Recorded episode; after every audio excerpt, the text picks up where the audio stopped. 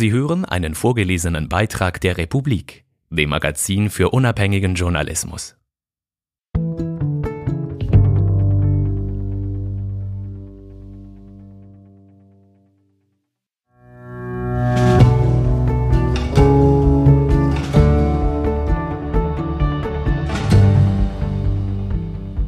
Die Welt schlittert in eine Nahrungskrise.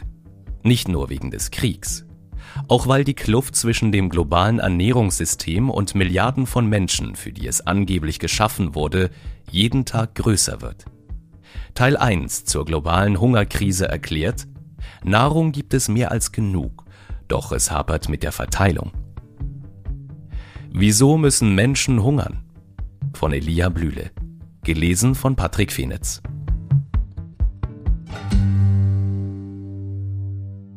Was ist Hunger? Richtiger Hunger. Nicht der Ich habe kein Frühstück gegessen kurz vor Mittag Hunger. Doyen Besselink formt mit Daumen und Zeigefinger einen engen Kreis, steckt die Hand in die Webcam und sagt, das ist Hunger. Besselink, ein 37-jähriger Niederländer mit vielen Tattoos, koordiniert von der kenianischen Hauptstadt Nairobi aus die Einsätze von Ärzte ohne Grenzen im Nachbarland Somalia. Die Mediziner vor Ort messen die Oberarme von Kindern zwischen ein und fünf Jahren mit sogenannten MUAC-Bändern. Ein Schnelltest, der aussieht wie ein papierener Kabelbinder. Das Band wird am Oberarm festgezurrt. Misst es weniger als 11 Zentimeter, das entspricht ungefähr dem Umfang von einem Fünf-Franken-Stück, gilt das Kind als akut unterernährt. MUAC steht für Mid Upper Arm Circumference, auf Deutsch mittlerer Oberarmumfang.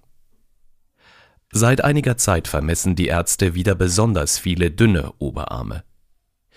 Die Menschen sind so hungrig, sie essen die Blätter von Pflanzen, die man definitiv nicht essen sollte, erzählt Besseling der Republik im Juni, er arbeitet seit mehr als zehn Jahren in Krisenregionen. Die Nomaden flüchten in die Städte, weil die Dürre ganze Viehherden dahinraffte, die zuvor ausreichend Milch und Fleisch lieferten, um ganze Familien zu ernähren, sagt er. Hunger schleicht sich oft abseits der Weltöffentlichkeit ein. Doch vor den Muak-Bändern kann er sich nur selten verstecken. In Teilen von Somalia, Äthiopien und Kenia herrscht derzeit die längste Dürre seit 40 Jahren. Drei Regenzeiten nacheinander sind ausgefallen, die Ernten eingebrochen, Rinderhirten verdurstet. Also braucht es mehr Importe.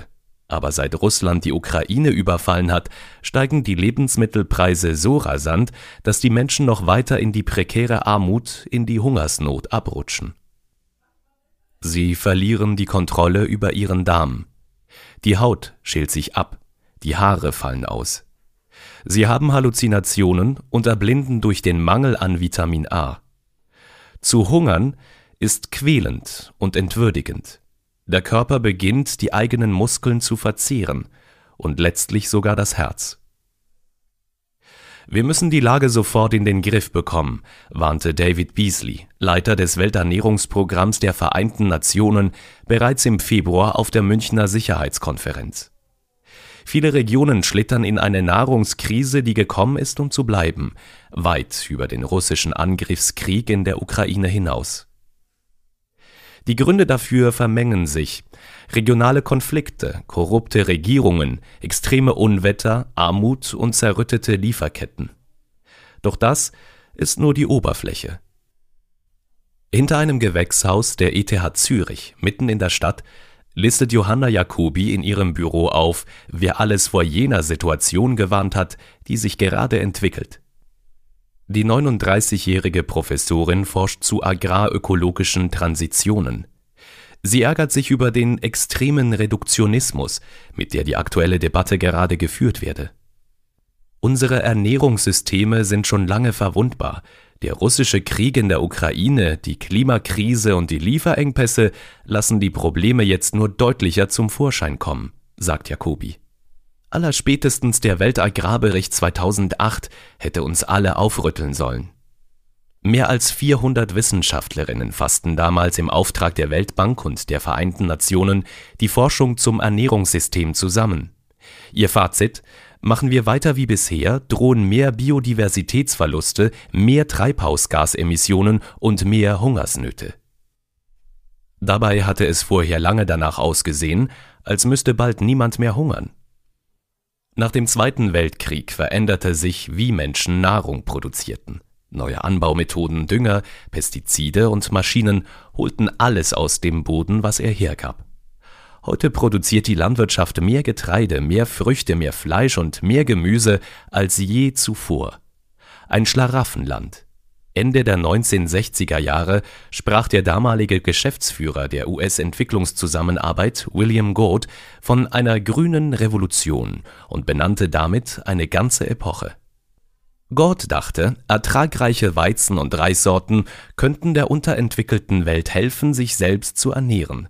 Und die Zahlen gaben ihm recht. Im Jahr 1964 produzierte Indien knapp 10 Millionen Tonnen Weizen. Fünf Jahre später waren es bereits 18 Millionen Tonnen. Diese Ertragssteigerung in Indien war durch neue und widerstandsfähige Weizensorten ermöglicht worden, die Wissenschaftler in Mexiko unter der Schirmherrschaft der Ford und Rockefeller Stiftung entwickelt hatten. Superreiche amerikanische Philanthropen, die sich vornahmen, den Welthunger zu beenden. Eine Vision, die sich in den meisten Teilen der Welt tatsächlich erfüllte. 1950 starb weltweit im Schnitt jedes vierte Kind vor dem 15. Lebensjahr. Heute trifft es nur noch jedes 25. Kind. Eine Verbesserung, die neben der Medizin auch der modernen Landwirtschaft und dem globalen Handel zu verdanken ist.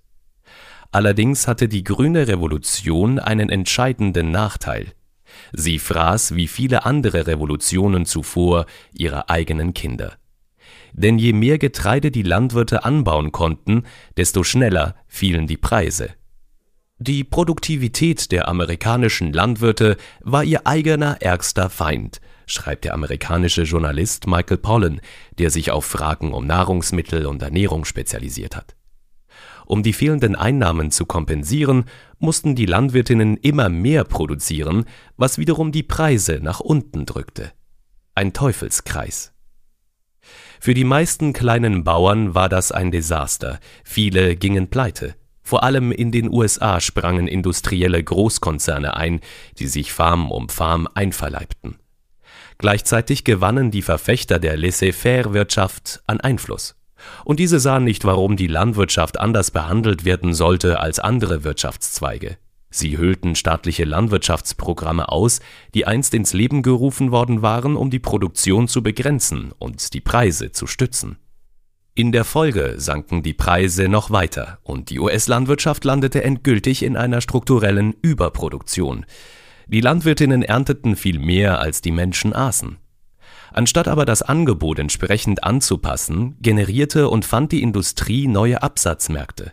Zum Beispiel verarbeitete Nahrung wie Frühstücksflocken oder Futter für die Abermillionen von hochgezüchteten Schlachttieren. Mit dem Getreide, das dann noch übrig blieb, fluteten sie den Weltmarkt. Industrienationen wie die Schweiz schützten ihre Bauern mit Importzöllen und Subventionen vor der billigen Ware aus dem Ausland. Doch die ärmeren und verschuldeten Entwicklungsländer öffneten ihre Schleusen. Sie mussten. In den 1980er Jahren zwangen die Weltbank und der Internationale Währungsfonds Dutzende Entwicklungsländer dazu, Subventionen und Handelshemmnisse abzubauen, in der Hoffnung, dass so deren Volkswirtschaft wachsen würde und sie ihre exorbitanten Schulden zurückzahlen könnten. Eine Strategie, die vielerorts scheiterte. Die Industrienationen wollten die verschuldeten Staaten aufrütteln und schüttelten dabei deren Landwirtschaft vielerorts in die Bewusstlosigkeit. Ein besonders tragisches Beispiel ist Haiti. Das ärmste Land in der westlichen Hemisphäre war vor 1986 trotz niedriger Erträge und traditioneller Anbaumethoden in der Reisbewirtschaftung noch selbstversorgend. Dann kam die Marktliberalisierung. Heute importiert Haiti mehr als 80 Prozent des Reises aus den USA. Die bankrotten Bauern zogen von ihrem Land in die überfüllten Städte und verarmten. Ich verantworte, dass Haiti heute keinen Reis mehr produziert, entschuldigte sich 2010 Bill Clinton, der in den 1990er Jahren als US-Präsident die Liberalisierungspolitik vorangetrieben hatte. Zitat Für einige Farmer in Arkansas mag das gut gewesen sein, aber es hat nicht funktioniert. Zitat Ende. Lokale, wenn auch unproduktive Farmen verkümmerten überall auf der Welt, weil die Bauern mit den subventionierten Waren aus Europa und den USA nicht mithalten konnten. Und die neuen ausländischen Investoren richteten jene Landwirtschaft, die konkurrenzfähig war, auf den Export aus, da sie mit Kaffee und Tee in Europa viel mehr Geld verdienen konnten. Die Abhängigkeiten von den Importen machen Länder wie Haiti anfällig für Preisschwankungen, denen sie schutzlos ausgeliefert sind. Sie spüren jeden Schock sofort. Als 2008 die Nahrungsmittelpreise enorm anstiegen, marschierten tausende Demonstrantinnen mit leeren Tellern durch die haitianische Hauptstadt Port-au-Prince und schrien Wir sind hungrig. Heute kommen rund die Hälfte aller weltweit erzeugten Nahrungskalorien von nur drei Pflanzenarten Mais, Reis und Weizen. Das Weißbrot hat gesündere Nahrungsmittel verdrängt. Aber wie viel Sinn ergibt es in einem Gebiet, wo Weizenanbau kaum möglich ist, Weißbrot zu essen? fragt ETH-Professorin Johanna Jacobi. Die sogenannte grüne Revolution hat vielerorts nachhaltige Produktionssysteme durch Monokulturen ersetzt, etwa Reishülsenfrüchteanbau durch den Weizenanbau in Indien. Die grüne Revolution und der globale Handel haben die meisten Menschen vom Schicksal befreit, dass ihnen eine Dürre oder Heuschreckenplage jederzeit die Existenz rauben könnte. Sie haben die Welt resilienter, reicher und glücklicher gemacht, aber auch neue Abhängigkeiten geschaffen. Fast jede Ebene des Lebensmittelsystems wird von einigen wenigen Unternehmen kontrolliert Vier Konzerne bestimmen beispielsweise gemeinsam 70 Prozent des Pestizid- und 60 Prozent des globalen Saatmarkts. Das erlaubt ihnen, die Preise für ihre Produkte selbst in die Höhe zu treiben und kleinere Firmen daran zu hindern, ihre Dominanz zu gefährden. Eine ähnliche Monopolisierung ist auch auf Länderebene zu beobachten. Die Ukraine und Russland stellen zusammen etwa 28 Prozent des gehandelten Weizens her, 29 Prozent der Gerste und 75 Prozent des Sonnenblumenöls. Die USA produzieren einen Drittel des Maises. Bei Turnschuhen oder Kopfhörern mögen solche Konzentrationen keine lebensbedrohlichen Konsequenzen haben. Bei Nahrung ist das anders. Je vernetzter, je globalisierter und je wichtiger ein System ist, desto breiter sollten die Ressourcen und die Macht verteilt sein. Wie schnell sich ansonsten Krisen übertragen, zeigten die letzten Monate beispielhaft. Die globale Ernährungssicherheit hat die Stabilität eines Jenga-Turms im Endstadium. Ein, zwei Klötzchen raus und er fällt in sich zusammen. In den Docks von Odessa warten gerade Millionen Tonnen Getreide, die nicht exportiert werden können. Der russische Quasi-Diktator Wladimir Putin lässt die ukrainischen Häfen von seinen Streitkräften blockieren. Er verfolge damit primär drei Ziele, schreibt Historiker Timothy Snyder. Erstens die Zerstörung der Ukraine. Zweitens Fluchtbewegungen aus Nordafrika und dem Nahen Osten zur Destabilisierung der Europäischen Union. Und drittens Hungersnöte als Kulisse für eine Propagandakampagne gegen die Ukraine. Ein teuflischer Plan, der die fehlende Resilienz des Nahrungssystems schamlos ausnutzt. Ökonominnen warnen seit Jahren vor dieser Gefahr.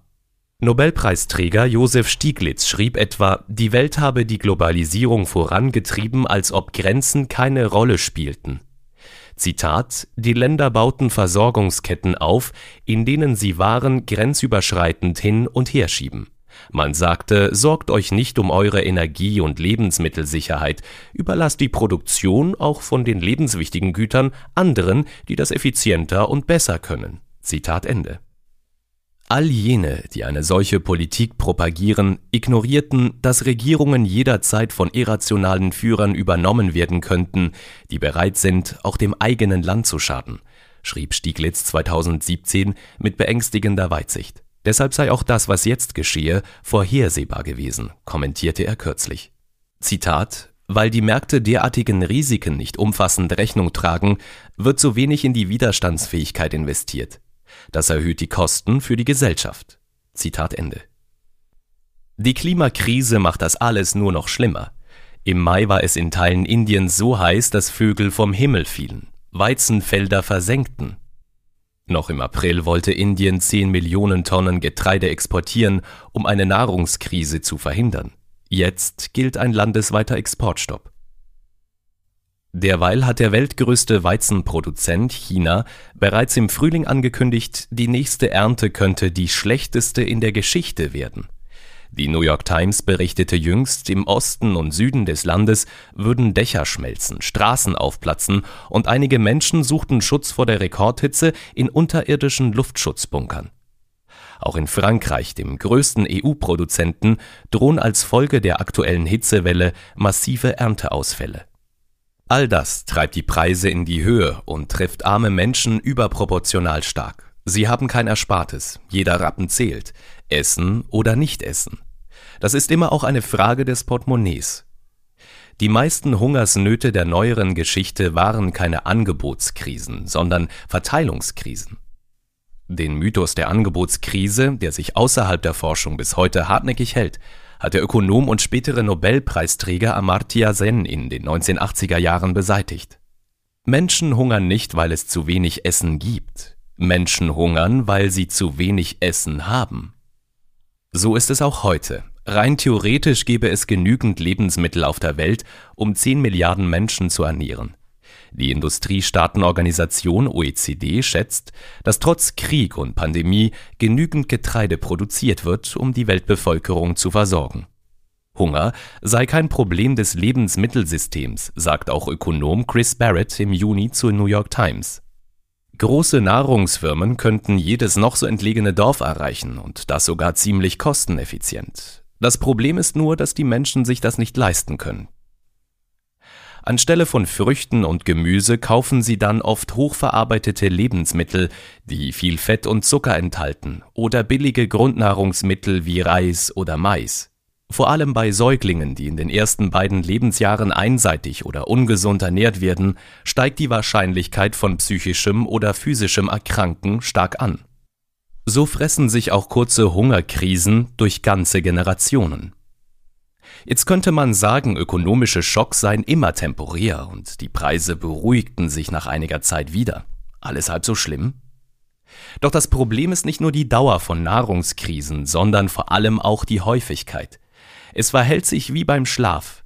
Werden sie einmal aufgeweckt, hat das kaum Einfluss auf ihre Schlafqualität. Weckt man sie aber stündlich, immer wieder, sind sie am anderen Morgen kaputt. Eine viel zitierte Studie aus dem Jahr 2019 hat Daten aus den letzten 53 Jahren untersucht und festgestellt, Schocks haben in der Lebensmittelwirtschaft zugenommen und werden noch weiter zunehmen. Wieso? Weil dem Ernährungssystem gerade alle tragenden Säulen wegbrechen. Um zu verstehen, wieso das Ernährungssystem gerade kippt, stellen wir uns am besten eine Topfpflanze vor. Was braucht die? Wasser, Erde, Samen, Kohlenstoff und vor allem eines, ganz viel Sonne. Fast alles Leben auf der Erde basiert auf Sonnenenergie. Pflanzen fangen sie ein, speichern sie in Form von Kohlenstoffmolekülen und in der Nahrungskette wird diese Energie dann an Lebewesen weitergegeben, die nicht über die Fähigkeit verfügen, sie aus Sonnenlicht zu synthetisieren. Essen Sie einen Salat, dann essen Sie im Prinzip gespeicherte Sonnenenergie. Die industrielle Landwirtschaft hat diese Abhängigkeit von der Sonnenenergie aber durch etwas Neues ersetzt, die fossilen Energieträger. Heute bewirtschaften Bauern 80 Prozent des globalen Ackerlandes intensiv, in Monokulturen mit systemischem Pflanzenschutz, schweren Maschinen und Stickstoffdünger, für dessen Herstellung sehr viel Erdgas benötigt wird. Ein Grund, wieso gerade überall auf der Welt die Nahrungsmittelpreise in die Höhe schnellen, ist auch, dass der russische Krieg in der Ukraine fossile Energie verteuert. Steigt der Gaspreis, steigen automatisch auch die Nahrungsmittelpreise. Seit 1960 hat sich der Gebrauch von Stickstoffdünger ungefähr verachtfacht. Aber auch der Transport und die Verarbeitung verschlingen Unmengen an fossiler Energie. Um den durchschnittlichen Nahrungsbedarf einer Schweizerin zu decken, fließt jährlich fossile Energie mit dem Brennwert von ungefähr 160 Litern Erdöl. Das entspricht etwa drei vollen Autotanks. Diese Art der Nahrungsproduktion ist schrecklich unökonomisch.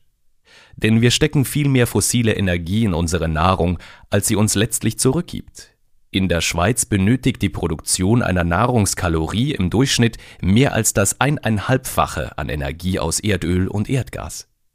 Der bereits erwähnte Autor Michael Pollan schreibt, unter dem Gesichtspunkt der industriellen Effizienz ist es eigentlich schade, dass wir das Erdöl nicht einfach direkt trinken können. Solange fossile Energie so billig war wie in den letzten Jahrzehnten, ergab der verschwenderische Umgang aus kurzfristiger Perspektive ökonomisch Sinn. Doch langfristig gedacht war das schon immer halsbrecherisch. 40 Prozent der globalen Landflächen sind wegen Übernutzung in einem schlechten Zustand, im schlimmsten Fall bedeutet das Verwüstung, und auf Sand lässt sich weder Gemüse noch Mais oder Weizen anbauen. 70 Prozent des weltweit verfügbaren Süßwassers werden heute in der Landwirtschaft verbraucht. Immer öfter pumpen Bauern auch Grundwasser auf ihre Felder. Die Folge weniger Wasser in den Flüssen, Seen und mehr Trockenheit. Eine Gefahr für Fische, Pflanzen und Menschen. Die Zahl der landbasierten Insekten ist binnen 30 Jahren um fast ein Viertel gesunken. Schuld daran ist auch der Einsatz von giftigen Pflanzenschutzmitteln. Ohne Insekten werden Pflanzen nicht bestäubt. Sie sind die Grundlage für das Funktionieren gesunder Ökosysteme. Das Nahrungssystem verantwortet bis zu 39 Prozent aller Treibhausgase. Gesunde Böden, unendliche Mengen an sauberem Süßwasser, ein stabiles Klima und billige Energie, all das hat die grüne Revolution ermöglicht. Jetzt erleben wir in Echtzeit, was passiert, wenn diese Stützen kollabieren. Das war absehbar. Der Krieg in der Ukraine ist nur ein Beschleuniger. Wieso werden also künftig mehr Menschen hungern? Die Antwort ist letztlich ziemlich banal. Das Nahrungssystem, das angeblich geschaffen wurde, um Milliarden Menschen zu ernähren, zerstört sich gerade selbst. Mit dem Erdöl in der Landwirtschaft verhält es sich wie mit Doping im Fahrradsport. Würden sich ab morgen alle Athleten leistungssteigernde Substanzen in die Venen jagen, purzelten schnell alle Rekorde. Es gäbe packende Rennen, bis die ersten mit Herzinfarkt vom Velo stürzten. Hier eine Liste mit Ideen, mit denen Regierungen, Verbände und Unternehmen die kommende Nahrungskrise eindämmen wollen. Die Europäische Union empfiehlt den Mitgliedstaaten, Brachland für die Landwirtschaft freizugeben, die eigentlich dem Schutz der Artenvielfalt dienen wollen, und zwar wegen des Kriegs in der Ukraine. David Malpass, Präsident der Weltbank, forderte die G7 auf, ihre Produktion von Nahrungsmitteln, Energie und Düngemitteln zu steigern. In Brasilien will Präsident Jair Bolsonaro die Suche nach Mineralien im Amazonasgebiet ausweiten, weil nun die Düngemittelpreise steigen. Syngenta-Chef Erik Friewald plädiert dafür, die Biolandwirtschaft allgemein zurückzufahren und weniger zu fördern, weil wegen ihrer reduzierten Produktionsraten die Menschen in Afrika hungern. Der Schweizer Bauernverband fordert vom Bundesrat, die kürzlich beschlossene zusätzliche Fläche für die Biodiversität wieder zu reduzieren, weil auch die Schweiz die humanitäre Verpflichtung habe, einen angemessenen Beitrag zur globalen Versorgungssicherheit zu leisten. All diese Vorschläge haben etwas gemeinsam. Sie wollen die Produktion von Nahrungsmitteln noch einmal steigern. Ist das aber wirklich eine gute Idee? Im April schrieb die EU-Kommission, die EU sei weitgehend autark in der Lebensmittelversorgung und verfüge über einen massiven Überschuss. Sorgen mache man sich viel eher um die Erschwinglichkeit von Nahrungsmitteln aufgrund der hohen Marktpreise und der Inflation. Weder in der Schweiz noch in der EU ist die Nahrungssicherheit in Gefahr.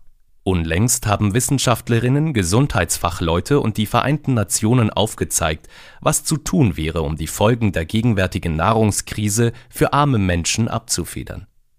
Man müsste die preistreibenden Handelsbeschränkungen auflösen, die 30 Länder seit dem Beginn des Krieges in der Ukraine eingeführt haben. Es braucht Schuldenerlasse, damit arme Länder die Importrechnungen bezahlen können und nicht noch tiefer in die Schuldenkrise abrutschen. Temporär sollten Grundnahrungsmittel oder Gutscheine verteilt werden, mit denen Menschen ausschließlich gesunde Nahrung kaufen könnten. Organisationen, die das Schlimmste zu verhindern versuchen, gilt es finanziell zu unterstützen.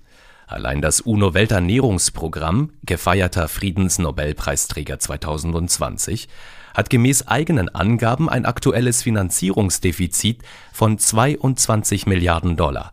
Jüngst musste das Programm seine Essensrationen in Ostafrika um bis zu 50 Prozent verringern, weil die Preise stiegen und Budgetmittel fehlen. Pragmatische Maßnahmen können temporäre Hungersnöte verhindern. Elisabeth Bürgi-Bonanomi, Lehrbeauftragte für Recht und nachhaltige Entwicklung an der Universität Bern, sagt, die Staaten müssten Handelsbeziehungen auf bilateraler, aber auch auf multilateraler Ebene, zum Beispiel über die Welthandelsorganisation WTO, gerechter und verlässlicher gestalten. Besonders ärmere Länder sollten ihre Ernährungssysteme schützen, aber gleichzeitig auch am internationalen Markt teilnehmen können. Den internationalen Handel könne man aber nicht gänzlich durch lokale Produktion ersetzen. Richtig ausgestaltet kann der Handel eine wichtige Rolle bei der Transformation unserer Nahrungssysteme spielen, etwa indem Handelsabkommen nachhaltige und klimaverträgliche Landwirtschaft begünstigen, sagt sie. Längerfristig brauche es eine gesamtheitliche Transformation, die nicht mehr nur bei der Effizienzfrage stehen bleibe, sondern das Ziel im Auge behalte, sagt Johanna Jacobi von der ETH Zürich. Der Aufbau eines nachhaltigen, resilienten, gesunden und fairen Ernährungssystems. Notwendig ist das vor allem auch deshalb, weil das Klima rauer wird. Der Klimarat der Vereinten Nationen schätzt, dass die Preise für Getreide bis 2050 um bis zu 30 Prozent steigen werden. Gleichzeitig rechnen die Vereinten Nationen, dass 2060 bereits mehr als 10 Milliarden Menschen auf dem Planeten leben werden.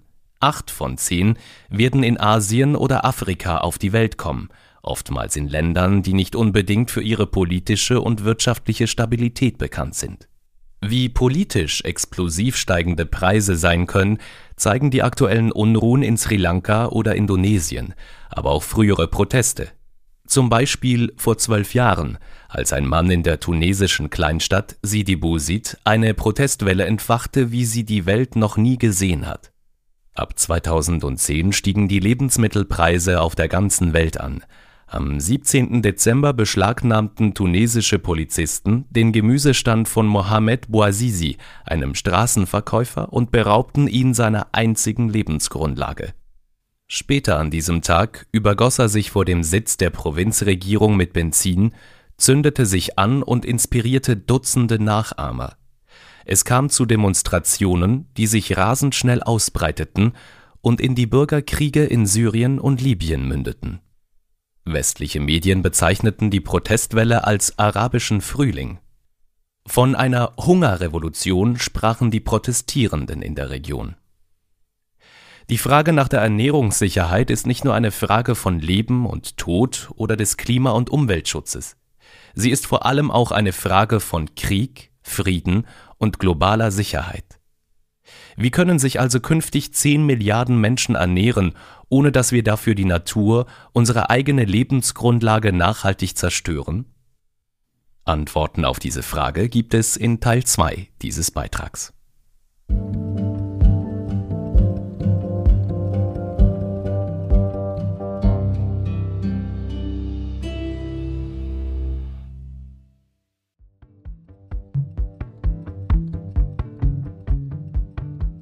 Hallo, Sie haben eben einen vorgelesenen Beitrag der Republik gehört. Unser Magazin ist komplett werbefrei und wir werden von unseren Leserinnen und Lesern finanziert. Noch viel mehr Hintergründe, Analysen und Reportagen finden Sie jeden Tag zum Lesen und zum Hören in der Republik App oder unter republik.ch.